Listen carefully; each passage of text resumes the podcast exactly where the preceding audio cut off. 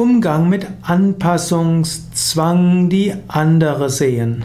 Vielleicht gibt es in deiner Umgebung Menschen, die fühlen sich irgendwo gezwängt an, sich anzupassen. Vielleicht denkst du, Menschen passen sich übermäßig an und eigentlich sollten sie doch individueller bleiben.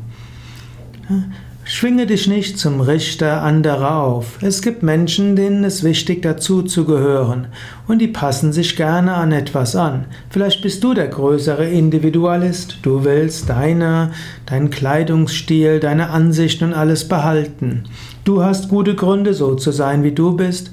Andere haben gute Gründe, so zu sein, wie sie sind. Nicht immer hilft es weiter zu denken, sie handeln aus Anpassungszwang. Manchen ist Harmonie und Gemeinschaft ganz besonders wichtig und passen sich deshalb an. Du musst dich nicht zum Richter über andere aufschwingen.